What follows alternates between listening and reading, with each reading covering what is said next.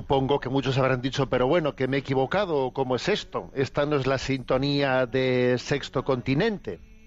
Pues sí, Dios mediante, esta es la sintonía de Sexto Continente a partir de hoy. Un día también emblemático, día posterior a la solemnidad de Pentecostés, en la que la Iglesia estrena una nueva memoria litúrgica Santa María, Madre de la Iglesia. Un canto que a muchos os suena, que fue con el canto con el que la canción con la que se presentó Dinamarca en, el, en, la, en Eurovisión 2018 recientemente celebrado. Tierra alta, high ground, tierra alta, terreno más alto es lo que significa esta canción. Y quisiera dar una breve explicación ¿eh? de este cambio de sintonía. Primero que también tenemos que renovarnos. La renovación es importante, ¿no? Y nos iremos familiarizando poco a poco con esta, con esa sintonía, con esta canción. Lo he querido hacer también como un pequeño gesto de solidaridad con el pueblo de Irlanda, que el próximo viernes, 25 de mayo, pues celebra un referéndum importante, ¿no? Un referéndum con el intento de derogar la octava enmienda de la Constitución irlandesa que defiende la vida el gobierno actual de Irlanda eh, ha convocado este referéndum para intentar. Mm, derogar esa enmienda que protege la vida del no nacido, diciendo que si ganan en ese referéndum, bueno, pues propondrían una ley de aborto hasta la semana 12. Esa octava enmienda dice eh, que la Constitución de Irlanda reconoce el derecho a la vida del no nacido y con la debida consideración, al igual, el derecho a la vida de la madre y que garantiza en sus leyes respetar pues ambas cosas, ¿no? Bueno, pues esa enmienda debe de molestar y se va a intentar derogarla este viernes. Claro, pues eh, con todos los medios a favor, ¿eh? de todos los medios de comunicación, pues, eh, pues, un milagro haría falta, ¿no? Para que, para poder, para poder darle a la vuelta, ¿no? A lo que las, las encuestas están manifestando, ¿no? Incluso, fijaros, Google y Facebook, en estos últimos días han, bloqueado todos los vídeos sobre el tema del referéndum del aborto, porque se han dado cuenta que como los medios de comunicación, eh, eh, los grandes medios de comunicación hacían la campaña a favor, a favor del aborto, eh, pues estaban siendo las redes sociales, Facebook, Google, los que el camino utilizado, ¿no? pues por, eh, por la opinión por vida y entonces han bloqueado en Google y en Facebook pues todos los vídeos etcétera sobre el referéndum del aborto ¿eh? hay, una gran batalla ¿eh? como decía San Juan Pablo II en torno a la familia y a la vida se, juega la, la, batalla por la dignidad del ser, humano y bueno y en esta y en esa mm, en estas estamos y entonces el, el famoso grupo U2 eh, ha mandado un mensaje a las redes sociales alentando a, votar a favor del aborto. Momento en el cual pues yo he pensado, bueno, pues obviamente yo no les voy a borrar de la lista ni les voy a borrar del mapa, ¿no? Siempre he manifestado pues que pues mis, mis simpatías hacia muchas de las canciones de, de U2 pero yo he pensado que bueno creo que es un momento no pues para cambiar de sintonía en nuestro programa. Es un momento para hacerlo. Y me ha parecido que esa canción que en la, reciente Eurovisión ha presentado Dinamarca ha sido una canción muy valiente que incluso algunos han dicho bueno esta canción no ha no ha violado pues esa normativa de Eurovisión en la que no tiene que haber ninguna connotación eh, religiosa bueno han sido valientes y ahí la han introducido. Qué canción es esta no esta canción High Ground tierra alta terreno más alto está cantada por Rasmussen, ¿no? Pues y con su y, con sus acompañantes, es una canción de estética vikinga, de ritmo combativo, eh, con una especie de folk nórdico. Pero lo, lo, lo, interesante, no interesantísimo, es que esta canción pone en escena un santo que muchos, vamos a ser sinceros, no teníamos conciencia de él. Se llama San Magnus de, de las Orcadas San Magnus de las Orcadas, que fue asesinado hace unos 900 años. Y entonces, bueno, pues esta canción nos ha traído, ¿no? Ha puesto en Eurovisión, y además ha quedado muy bien la canción, ha quedado en el, en el noveno puesto, ¿Y qué, qué, es lo que canta esta canción? Se inspira en un personaje, como he dicho, que se llama San Magnus de las Orcadas, Magnus Erledenson, un noble vikingo que decidió optar por la no violencia y evitar muertes. Recientemente, por cierto, se ha celebrado su jubileo en las Islas Orcadas y los obispos escoceses y el obispo noruego allí han celebrado pues el noveno centenario de su martirio. ¿eh? Es una figura, por tanto, histórica que rechazó eh, las espadas en la lucha, intentó dar un paso atrás ¿no? a la violencia y mostrar que los problemas podían ser resueltos sin violencia. El mensaje de la canción es animar a la gente a escuchar a los demás y resolver los conflictos sin violencia, ¿no? Em, en algunas bueno, en, algunas, digamos, reseñas de, la vida de San Magnus se explica cómo se negó a luchar en la batalla del año 1096 contra los normandos. Él tenía entonces unos 18 años, ¿no? Eh, la batalla empezó con un intercambio de flechas y la canción habla de flechas que se congelan en el aire. Hay también ¿no? referencias de que él rezaba salmos desde, desde, su, desde su barco. ¿no? Em, hay que decir que especialmente la historia, la historia de este hombre es la historia de alguien que cuando vio, cuando vio que se preparaba una batalla, pues él mm, ni corto ni perezoso dijo, bueno, yo voy, mm, estoy dispuesto a no dar esta batalla, prefiero perder, prefiero que no haya muertes. Y y la canción lo que dice es que perder es ganar, que perder es ganar. Entonces, cuando él renunció ¿no? a esa batalla, él se ofreció, dijo, bueno, pues me voy a Tierra Santa exiliado, o también, si queréis, me metéis en la cárcel, o me, o me quitáis los ojos y me quedo ciego. Pero no, no les pareció suficiente ni mandarle a Tierra Santa, ni meterlo en la cárcel, ni, quitarle, ni arrancarle los ojos. Dijeron que había que matarle por si acaso. Y así lo hicieron. ¿Eh? Le mataron a alguien que decía no voy a luchar, no quiero esta guerra, no quiero guerras. Bueno, fue canonizado por León XIII en el año 1898. Actualmente ya hay, una, y hay unas 20 iglesias con su nombre en Europa del Norte, ¿no? Y es, y es hermoso, es hermoso que hayan tenido el atrevimiento, ¿no? El atrevimiento de presentarse al Festival de Eurovisión y con diciendo tierra alta. ¿Y a qué tierra alta, se, tierra, terrenos más altos se refiere, se refiere esta canción? Pues se refiere al cielo. Se refiere que yo, yo no pienso luchar y derramar sangre aquí por, por unas tierras, no por unos metros cuadrados, ¿no? No, no yo estoy aspirando a otra tierra.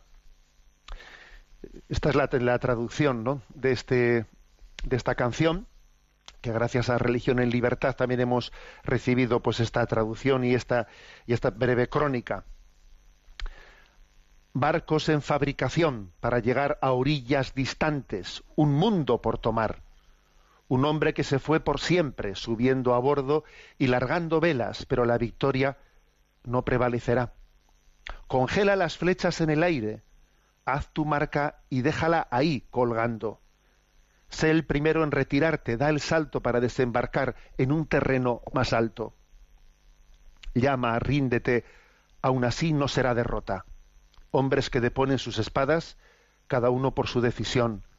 Alza el estandarte en el cielo, afronta el miedo y mantén alta la cabeza.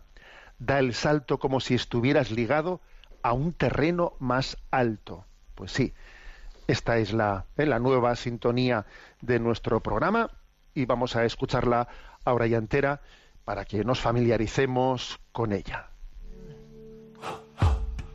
Oh,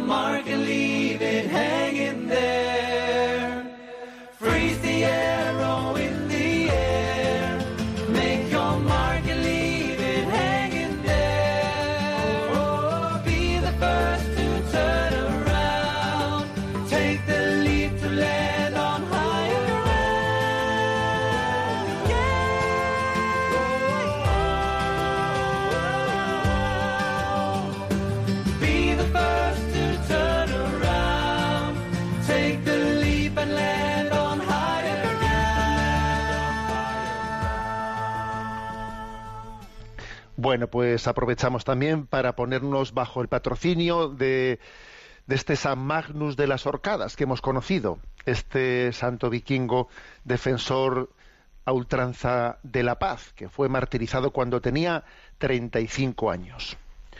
Bueno, ¿qué primer tema he elegido para el programa de hoy? Ayer en la prensa aquí del País Vasco publiqué un, servidor público, lo tenéis a vuestra disposición también en la página web en ticonfío.org, un artículo titulado Eutanasia o suicidio asistido. Ya en días anteriores había enviado a las redes sociales algún mensaje al respecto. Bueno, entonces voy a, leerlo intercalando, eh, intercalando algunos comentarios. ¿eh? El título es Eutanasia o suicidio asistido.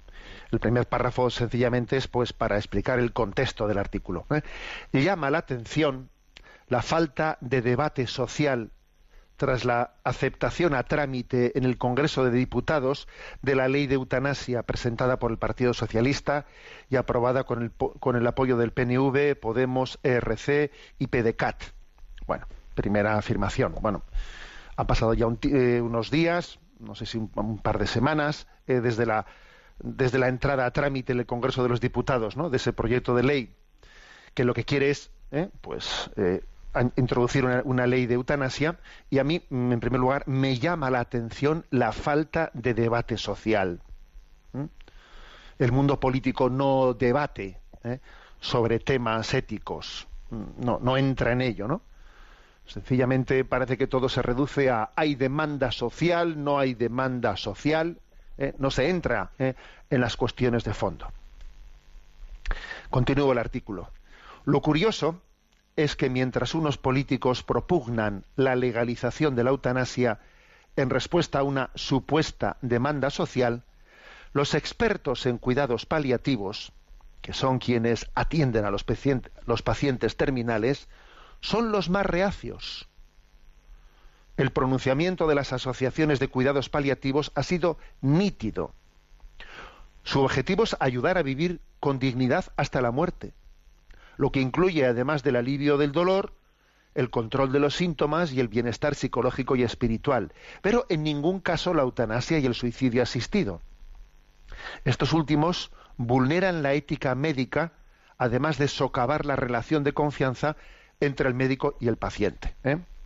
Bueno, breve comentario. Es decir, no hay, mm, me quejo de que no hay debate social.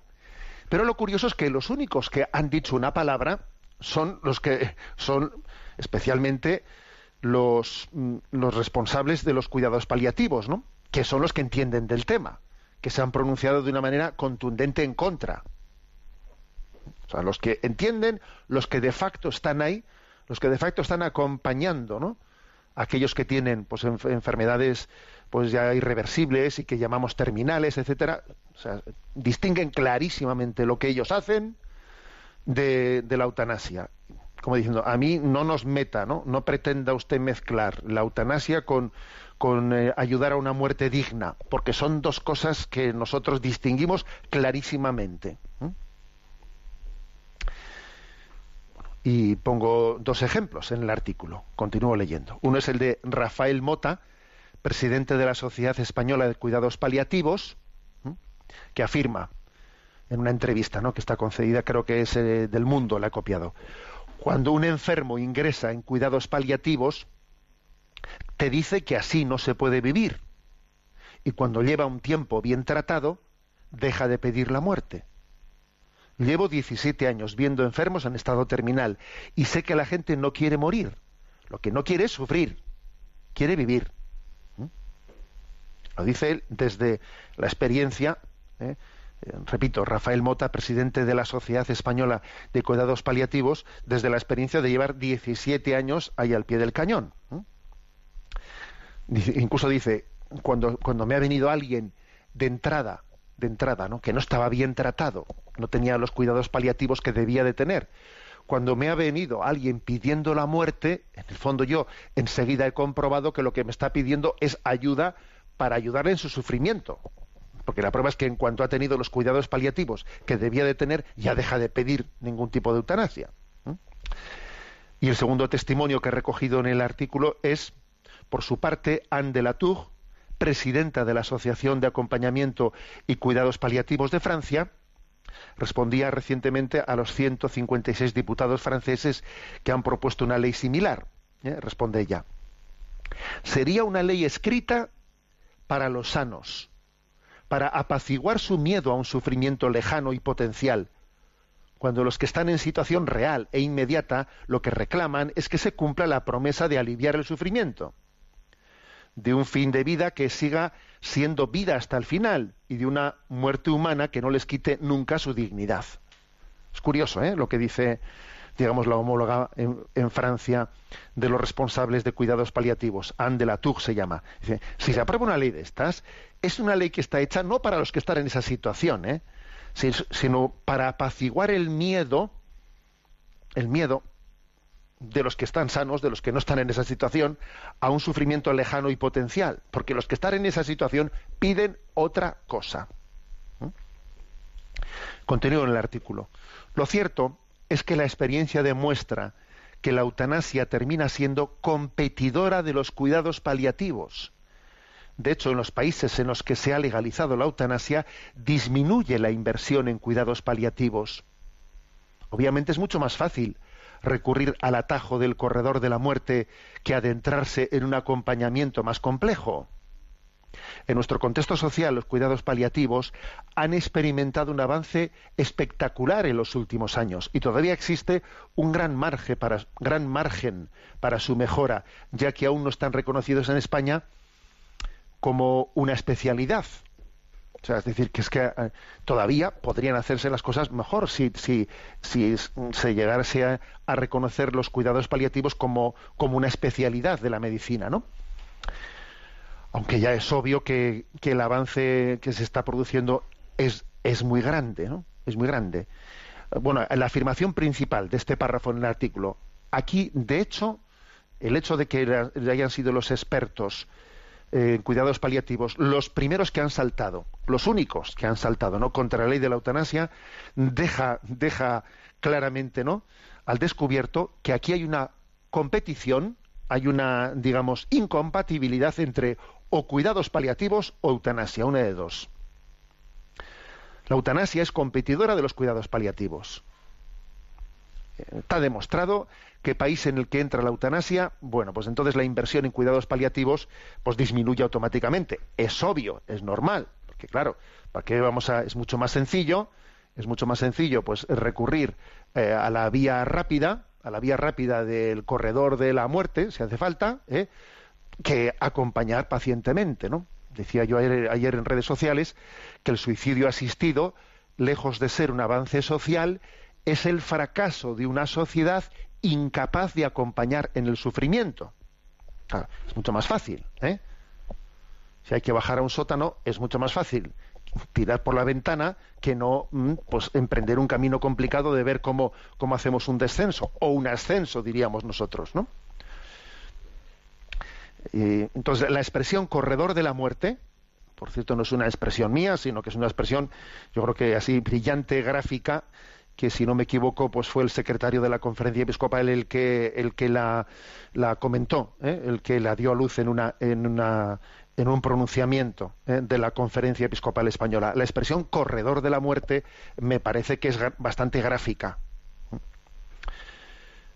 Continúo en el artículo. La introducción de esta proposición de ley en España ha coincidido con la imposición de la eutanasia al niño británico Alfie Evans, en contra de la voluntad de sus padres.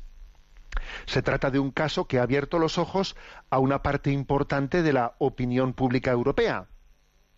¿La eutanasia es una elección libre, como afirman sus defensores? ¿O por el contrario, en la práctica puede ser legalmente impuesta, como ha sucedido con Alfie Evans, con el pleno respaldo de los tribunales británicos y el de Estrasburgo? Pero claro, este tipo de, leyes siempre se, eh, se, intentan introducir bajo la bandera de la libertad. ¿eh? No, no, pero si aquí, si esa ley no se impone a todo el mundo, si aquí se, aquí se, se suicida el que quiere. bueno, se suicida el que quiere. A ver, vamos a, vamos a agarrarnos a los, a los datos reales. Lo cierto es que acabamos de ver el caso de Alfie Evans, que sea dejemos a un lado absolutamente porque es que esa no era la cuestión clave en el caso de Alfie Evans de si esa enfermedad que él tenía eh, tenía viabilidad no tenía viabilidad. O sea, esa es otra cuestión médica a la que uno no, entra no sino la clave es cómo es posible que nuestra legislación actual tan teóricamente defensora de las libertades haya unos tribunales que decreten obligatoriamente que un niño tenga que morir en contra de la opinión de sus padres, que son los que tienen la patria potestad sobre el niño. ¿Cómo es posible que además esas autoridades nieguen a los padres el derecho a que el niño salga de ese hospital y vaya a otro hospital en el que le ofrecen una pues una, una atención alternativa? ¿Y cómo es posible que además les eh, secuestren a su hijo en un hospital y amenacen a los padres de encarcelarles si intentan sacar a su hijo del hospital? ¿Dónde está la supuesta libertad? No, no, aquí no se le impone a nadie nada. Cada uno es libre de elegir. hombre, cada uno es libre de elegir. A ver, ¿cómo se puede, cómo se puede no observar esta contradicción evidente, no? Y además con pleno, con pleno respaldo de tribunales, ¿eh? incluso el de Estrasburgo, ya en el último recurso. ¿eh? Y seguir, y seguir mentando, ¿no? Seguir mentando que, somos libres, bueno, somos libres hasta que no, hasta que no te imponga lo que, lo que ellos entienden que tienen que imponer. Continúo en el artículo. Lo cierto es que la eutanasia introduce una dinámica de muerte que resulta implacable. Reivindicar el derecho a morir cuando nuestra legislación ni tan siquiera ha sido capaz de reconocer el derecho a vivir del nasciturus, nos encamina hacia la eutanasia impuesta. Existen sobrados ejemplos en los países en cuya legislación se introdujo la eutanasia en un primer momento como una oferta voluntaria. Por ejemplo, es un hecho constatado que la legislación de la eutanasia en Holanda ha provocado un notable desplazamiento de ancianos a otros países de Europa, por temor a que la eutanasia les sea aplicada contra su voluntad. Tampoco está de más recordar que el primer Estado del mundo en legalizar la eutanasia fue la Alemania nazi en septiembre de 1939. En la práctica se convirtió en un recurso bélico para que el Estado pudiese deshacerse de las personas consideradas como un lastre improductivo. A ver, eh, aquí he hecho una afirmación en este, en este momento del artículo que creo que es clave, ¿no? Reivindicar el derecho a morir cuando nuestra legislación ni tan siquiera ha sido capaz de reconocer el derecho a vivir, nos encamina hacia la eutanasia impuesta. ¿cómo, se puede reivindicar el derecho a morir si ni siquiera ha sido capaz de reconocer el derecho a vivir? ¿Eh? Detrás de esa contradicción, lo que se, lo que se está, lo que se está introduciendo, pues es un camino implacable en, una, en, una, cultura, en una dinámica de la muerte. Y he puesto ahí el caso, dos, he puesto dos ejemplos, ¿no? El caso de, de cómo en, Holanda, en Holanda se ha dado un fenómeno, el fenómeno es que eh, han proliferado las residencias, eh, las residencias de ancianos eh, cercanas a la frontera de Holanda en los países limítrofes, porque muchos holandeses pasan la frontera y van a la residencia de los, de los países limítrofes, porque no se fían de la propia legislación holandesa. Y es curioso eso. ¿eh? es un fenómeno constatado, constatable y constatado, del cual, por cierto, poquita gente habla, porque son de esas noticias políticamente incorrectas. Un desplazamiento ¿no? a los países limítrofes, se quedan cerca de, ¿eh? pues de la frontera para que también los familiares les puedan visitar, pero se van al otro lado. Y, eso lo hacen los interesados, los interesados, claro. ¿eh?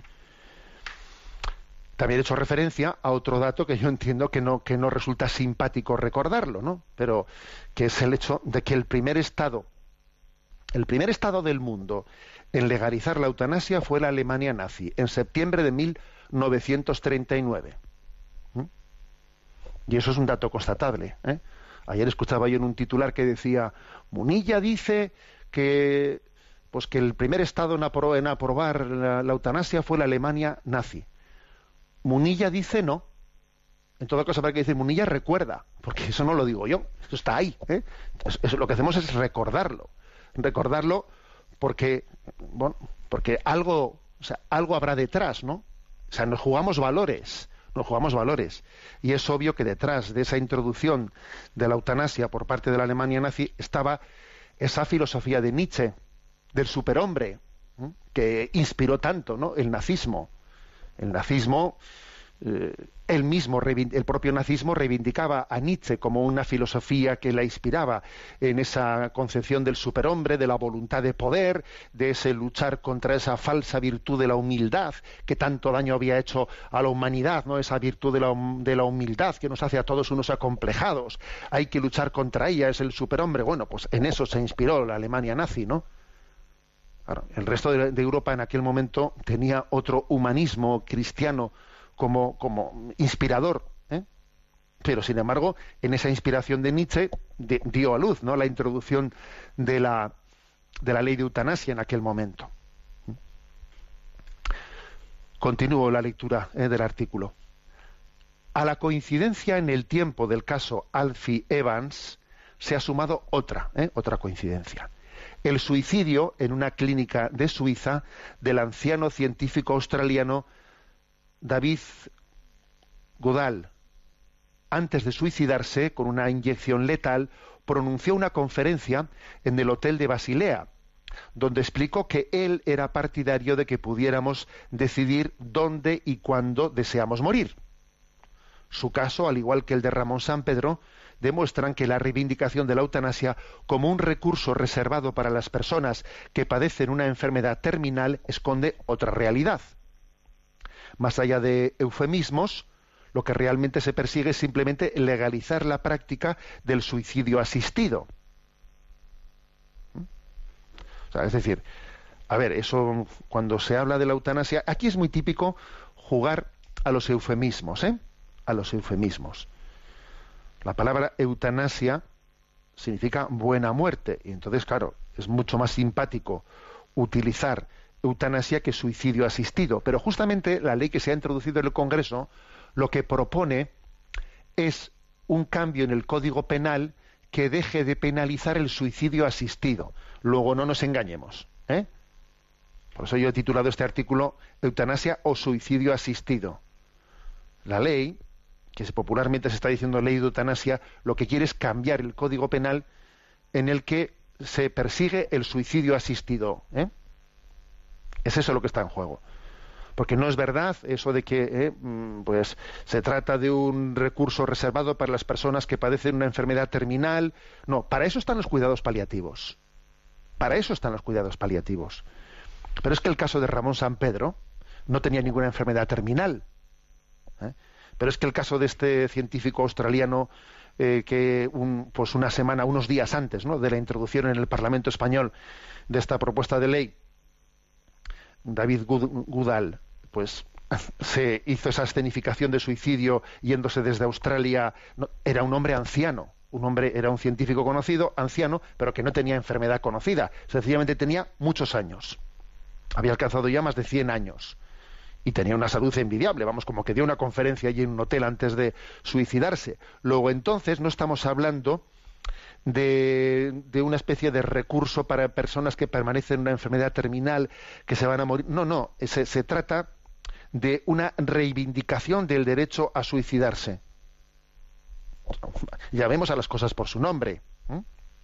Porque aparte, aparte de, del caso concreto de Alfie Evans, que demuestra que no se trata de una elección en libertad, sino que puede ser impuesto, puede ser impuesto.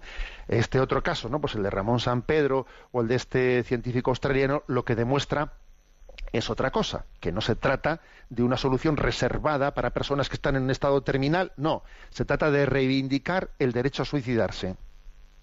Entonces, llegados a este punto, digo yo en el artículo, llegado a este punto, es inevitable plantearse algunas cuestiones de alto contenido filosófico y teológico. Entonces, concluyo el artículo yo con estas dos reflexiones.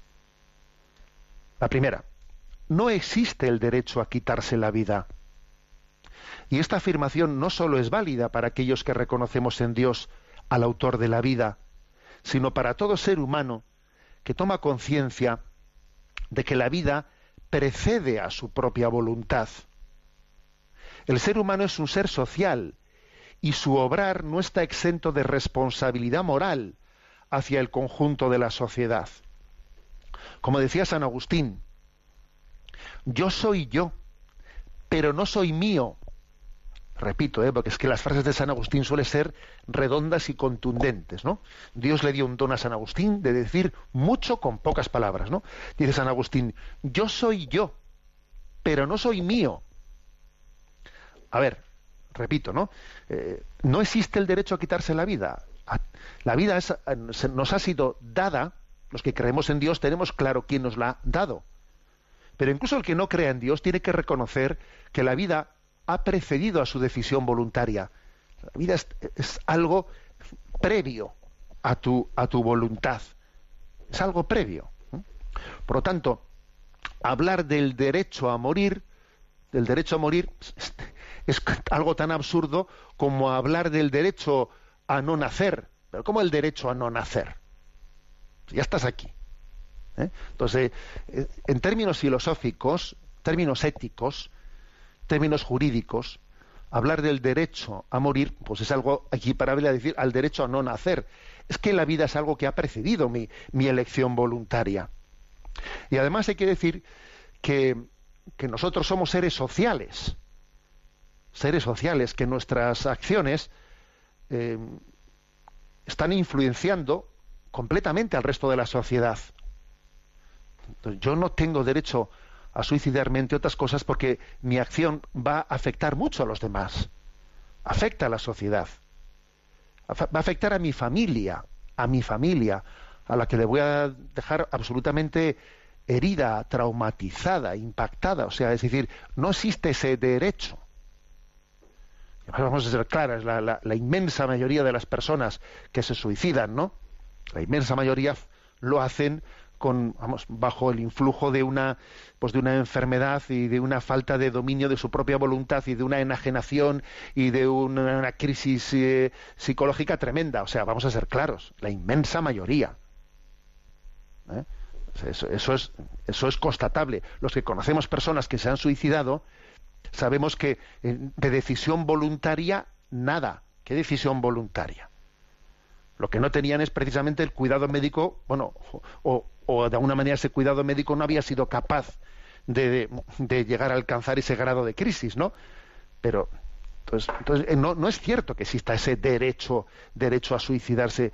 Mi vida, mi vida afecta a los demás y yo no tengo derecho, mi, yo no tengo derecho a hacer con mi vida lo que quiera, porque soy padre de familia, porque soy sacerdote, porque soy miembro de, una de un vecindario. Porque soy miembro de un vecindario, ya solo por eso, porque soy miembro de una parroquia, porque lo que yo haga de alguna manera se convierte también en modelo, en ejemplo, en referente para los demás. Repito la frase de San Agustín, ¿no? Yo soy yo, pero no soy mío. No soy mío. No, me, no nos poseemos en propiedad, ¿no? Nuestra vida es para, es para los demás. Y el segundo, la segunda reflexión con la que termino el artículo. Y por último, es necesario hacerse la pregunta sobre dónde se funda la dignidad del ser humano. ¿Acaso el enfermo tiene menos dignidad que el sano? Creemos firmemente que la dignidad es inherente a la persona humana y que ni siquiera una enfermedad como el Alzheimer puede suprimirla. Y es que la dignidad del ser humano no estriba en su salud, sino en su potencialidad de ser amado incondicionalmente. Esta es la pregunta del millón al final, ¿no? A ver, ¿en qué estriba la dignidad del ser humano? Porque hay gente que te dice, es que ya un enfermo no tiene una vida digna. Ah, claro, entonces, esto está claro, de ahí se deriva lo siguiente, ¿no? Entonces, más salud, más dignidad. Menos salud, menos dignidad. La dignidad del hombre, del ser humano, está en la salud. Menudo principio es este. Menudo principio. O sea, fijaros si, si uno tiene eh, este principio ¿no? como en el sustento de su visión ética y antropológica de la vida, es tremendo esto, ¿no? La dignidad está ligada a la salud, ¿no? No, yo aquí lo que insisto es que la dignidad es inherente a la persona humana es inherente a la persona, no a sus cualidades. A mí la dignidad no me la da el dinero. A mí la dignidad no me la da los títulos universitarios. A mí la dignidad no me la da un certificado médico. A mí la dignidad no me la da. No, no, no. O sea, la dignidad es inherente a la persona humana.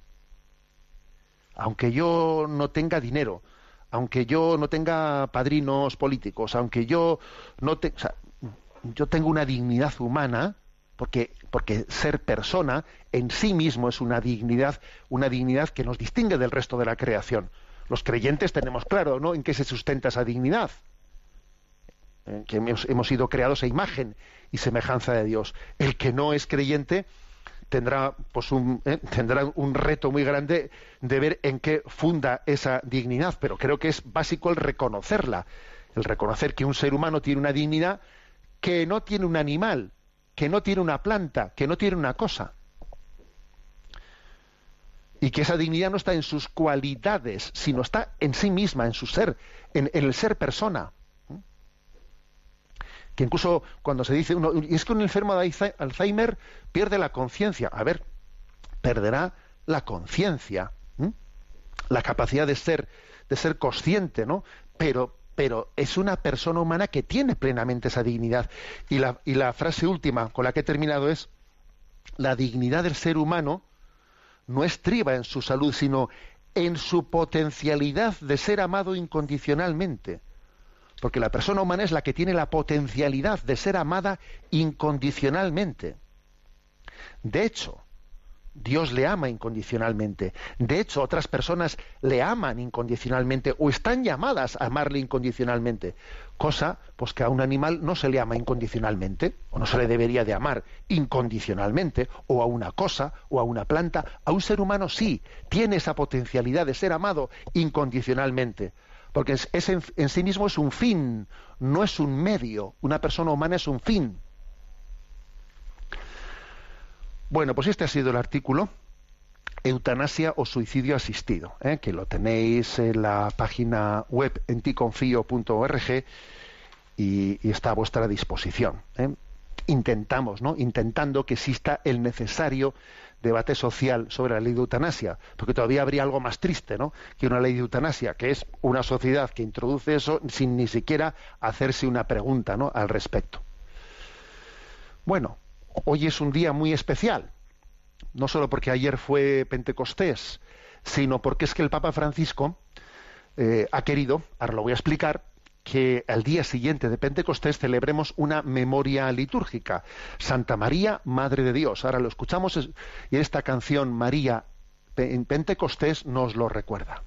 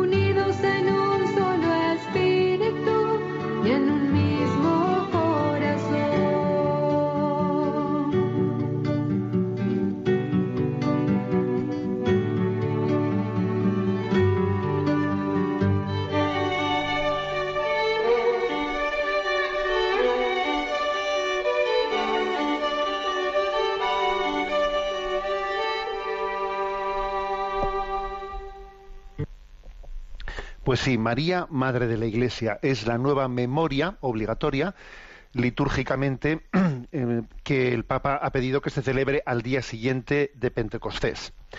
La proclamación de María como Madre de la Iglesia no es nueva, la iglesia, no es nueva entre nosotros. Fue Pablo VI, el beato Pablo VI, que próximamente va a ser canonizado, por cierto, el mes de octubre, pues quien el 21 de noviembre de 1964 como conclusión de la tercera sesión del Concilio Vaticano II, declaró, así públicamente ante aquella eh, asamblea conciliar, declaró a la Virgen María como madre de la Iglesia, es decir, como madre de todo el pueblo de Dios, tanto de los fieles como de los pastores que la llaman madre amorosa. Y estableció que de ahora en adelante la Madre de Dios sea honrada por todo el pueblo cristiano con este gratísimo título. ¿Mm? Entonces eso, nació del Concilio Vaticano II de una manera solemne. Lo que ocurre es que esa celebración estaba, digamos, litúrgicamente se hacía de motu, de motu digamos, eh, propio, con una misa votiva. O sea, uno podía, eh, tenía la, facultad, ¿eh? la facultad de poder celebrar en alguna ocasión, pues cuando no existían otras memorias, eh, la, celebración de María, Santa María, Madre de la Iglesia. Y ahora ya no es que se hace como una facultad de poder hacerlo, ¿eh? sino que se hace, digamos, para toda la Iglesia como memoria obligatoria el día siguiente de Pentecostés. Y esto engarza, pues, con, con, lo que es la, con lo que ha sido la fe de la Iglesia de toda la vida de Dios, ¿no? Que a María se le ha llamado Madre de los discípulos, Madre de los fieles, Madre de los creyentes, de todos los que renacen en Cristo, finalmente madre de la Iglesia, ¿no? Para entender de dónde viene esa definición de como María Madre de la Iglesia, ayuda mucho ver cómo ya San Agustín y San León Magno hablaron, ¿no? de ella en estos en estos términos y sobre todo, sobre todo ellos subrayaron que hay un texto que es el de Juan 19, 25, estaba María al pie de la cruz donde ella recibe una encomienda en la que la Iglesia entiende que de esa encomienda ahí tienes a tu madre, ahí tienes a tu hijo, y desde aquella hora la tomo en su casa. O sea, es, es, tomada, eh, eh, la Iglesia ha visto ¿no? en ese texto, en ese acontecimiento que tiene lugar en el momento de la muerte de Cristo, en esa encomienda, en esa gran encomienda, eh, ha visto la fuente, la raíz de esta proclamación de María como madre de la Iglesia, ¿no? De hecho, en la eh, digamos en la proposición litúrgica que se nos hace para poder celebrar esta fiesta, esta memoria, mejor dicho, no, memoria litúrgica, se, se, se nos dan las siguientes lecturas. Se lee en el Evangelio este episodio de Juan 15, 25 al 34, ahí tienes a tu madre, ahí tienes a tu hijo. Y como primera lectura, que también es muy interesante, se puede elegir entre Génesis 3, del 9 al 15 y versículo 20, en el que se habla, eh, se habla de pondré enemistad entre ti y la mujer, entre tu estirpe y la suya, es la respuesta de Dios después de haber caído en el pecado original. Y dice, y, y entonces, perdón, quiero recordar el último versículo con el que concluye, ¿no? Dice, Adán llamó a su mujer Eva por ser la madre de todos los que viven, de todos los que viven. En esa, en esa referencia, madre de todos los que viven, se, se ve también una insinuación de que María es la nueva Eva, madre de todos los que viven.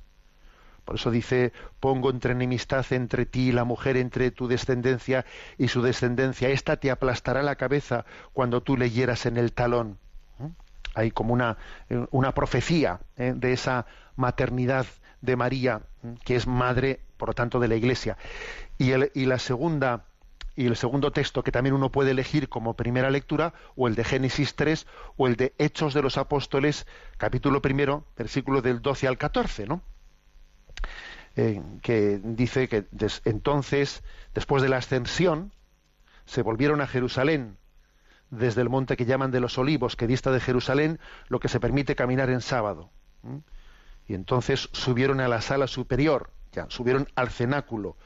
Todos perseveraban unánimes en la oración, junto con algunas mujeres y María, la madre de Jesús, y con sus hermanos. Es curioso, ¿eh? Todos perseveraban en oración junto con María. Aquí también se ve la imagen de cómo María era clave, ¿no? En ese momento de la llegada de Pentecostés, era clave después de la ascensión. Aquí también se, se, funda nuestra fe en María, Madre de la Iglesia. Bueno, pues esta es nuestra nueva celebración litúrgica con rango de memoria obligatoria. María, Madre de la Iglesia, que será celebrada pues siempre al día siguiente de, Pentecostés, el lunes siguiente a Pentecostés. Bueno, y vamos a tener también nuestro rincón del, del DOCAT, el rincón del DOCAT, que hoy nos toca el punto 52 y pregunta, ¿en qué consiste la unidad de la persona humana?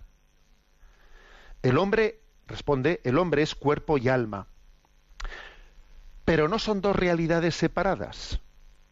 Las personas se constituyen de una unidad de alma y cuerpo.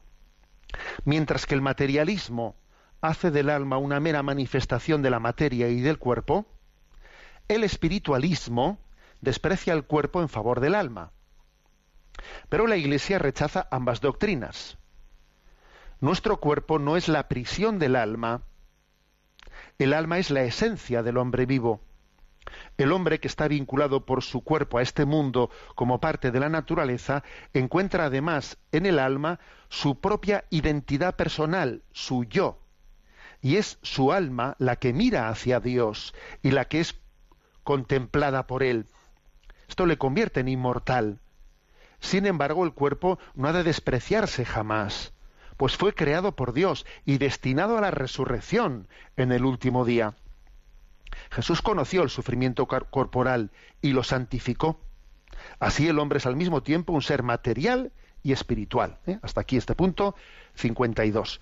Aquí se subraya de una manera mm, de una manera grande, se subraya pues mm, la unidad, ¿eh? la unidad de la persona humana y al mismo tiempo su dualidad, que no dualismo, no dualismo, sino dualidad, ¿no? Esa unidad sustancial es de, de cuerpo y alma. De, cuerpo y alma. Y es curioso que cuando no se entiende ¿no? Esta, eh, pues, eh, este principio antropológico, se suele caer en dos extremos contrarios y además los extremos se tocan. Los extremos se tocan, porque por una parte dice aquí, el materialismo, el materialismo, viene a decir, bueno, pues que o niega directamente la existencia del alma, la niega totalmente, o la hace como, digamos, una mera manifestación ¿eh? de la materia y del cuerpo. O sea, dice, bueno, pues lo, espiritual en el hombre, ¿qué es lo espiritual? El materialismo dice, bueno, lo espiritual en el hombre es algo simbólico. El hombre es una biología compleja, y la complejidad de su biología pues nos hace hablar en términos espirituales, ¿no? O sea, eh, pero no es que haya sustancialmente nada espiritual en el hombre, es pura biología. O sea que es una biología tan compleja, oye, pues que, llega a tener como manifestaciones espirituales, ¿no? Eso es lo que dice el materialismo. Y lo que dice el espiritualismo es el desprecio del cuerpo ¿eh? En favor del alma, como que el cuerpo es algo de lo que nos tenemos que desprender, es el reencarnacionismo, a ver si me reencarno en otro ser más superior en la siguiente vida, a ver si así de esa manera pues puedo llegar a desprenderme de ninguna rémora, rémora porque el cuerpo es una rémora y, tengo que llegar a un estado no de nirvana en el que en el que me, me desprenda de lo material. ¿eh? Curioso porque estos dos extremos están presentes en nuestra misma cultura. O sea, en la misma cultura hay, hay elementos de esa visión materialista y hay elementos de esa visión espiritualista o espiritualista desencarnada. Las dos cosas se dan, se dan en, nuestra, en nuestra cultura. ¿Eh? Por ejemplo, pues esta, esta incidencia tan grande de la ideología de género en la que uno no acepta su creaturalidad y soy yo el que decido mi, mi corporalidad como quiero que sea, tiene también mucho de dualismo, ¿eh? tiene mucho de dualismo. O sea, las dos manifestaciones, la, la espiritualista ¿eh? y la materialista, están muy mezcladas en nuestra en nuestra cultura en nuestra cultura actual. Hay, por cierto, eh, en, este, en, este punto 52 del DOCAT se nos ofrecen dos citas, una de San Carlos Borromeo, del siglo XVI y una de una actriz muy conocida ¿no? del siglo XX. San Carlos Borromeo dice, quien fue cardenal y arzobispo de Milán, no descuides tu propia alma. Si queda descuidada tu alma, no podrás darles a los demás lo que deberías. Debes por ello tener tiempo para ti mismo y también para tu alma. En nuestra cultura actual a veces nos avergonzamos, nos avergonzamos de estas referencias que tiene tanto la tradición de la Iglesia como la propia eh, escritura, las referencias de decir eh, cuida tu alma. En el fondo, cuando se dice cuida tu alma, no se refiere a cuida tu alma sí y tu cuerpo no, no. La expresión cuida tu alma, o de qué te sirve ganar el mundo entero si pierdes tu alma, dice Jesús, ¿no? En el fondo se está, refiriendo al hombre entero, no es alma como contrapuesta a cuerpo. Eh, en ese tipo de textos, cuida tu alma, es como decir, cuida lo más precioso de tu vida. Lo más precioso de tu vida, es decir, la vocación de eternidad. Ojo, la vocación de eternidad no solo la tiene el alma que es inmortal, sino también la tiene el cuerpo que está llamado la resurrección final. ¿Mm? Nosotros creemos que estamos, o sea, que el cuerpo humano está llamado también a participar, ¿no? De esa vida eterna desde la resurrección final. Luego, uh, nada de ridiculizar expresiones como cuida tu alma o salvar el alma, no, porque detrás de esa expresión se está refiriendo a la persona humana en su integridad, cuerpo y alma. ¿eh? Eso no tiene nada, porque el mismo Jesús utiliza ¿no? esa expresión. ¿De qué te sirve ganar el mundo entero si pierdes tu alma? ¿Eh? Y además es difícil, ¿eh? es difícil muchas veces de, traducir si pierdes tu alma o si pierdes tu vida, porque, porque está utilizando la palabra alma en el sentido global de la existencia.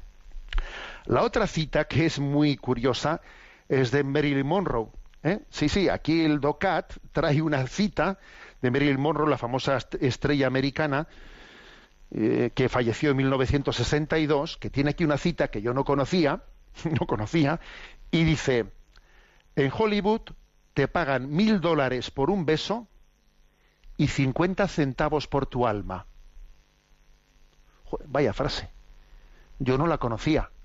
La voy a repetir. En Hollywood te pagan mil dólares por un beso y cincuenta centavos por tu alma.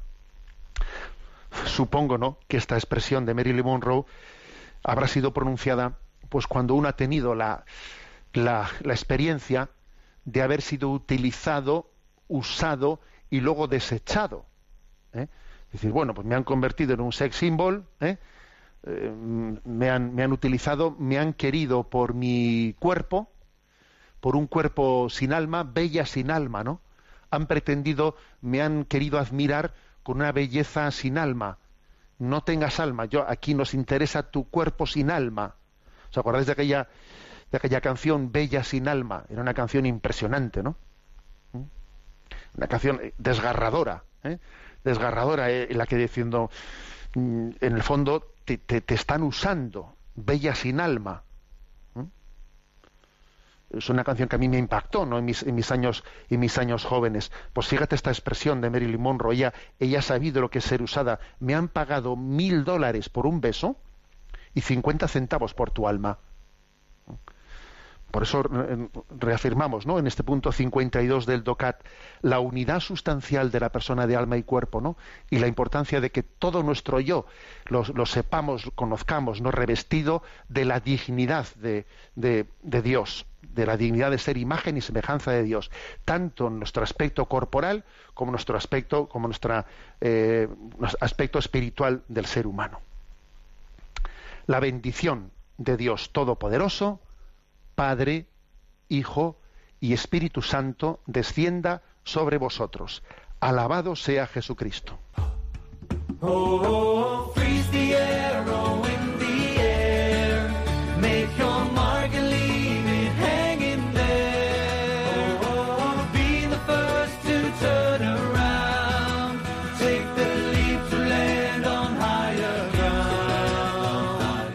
Han escuchado en Radio María Sexto Continente, dirigido por el obispo de San Sebastián, Monseñor José Ignacio Monilla.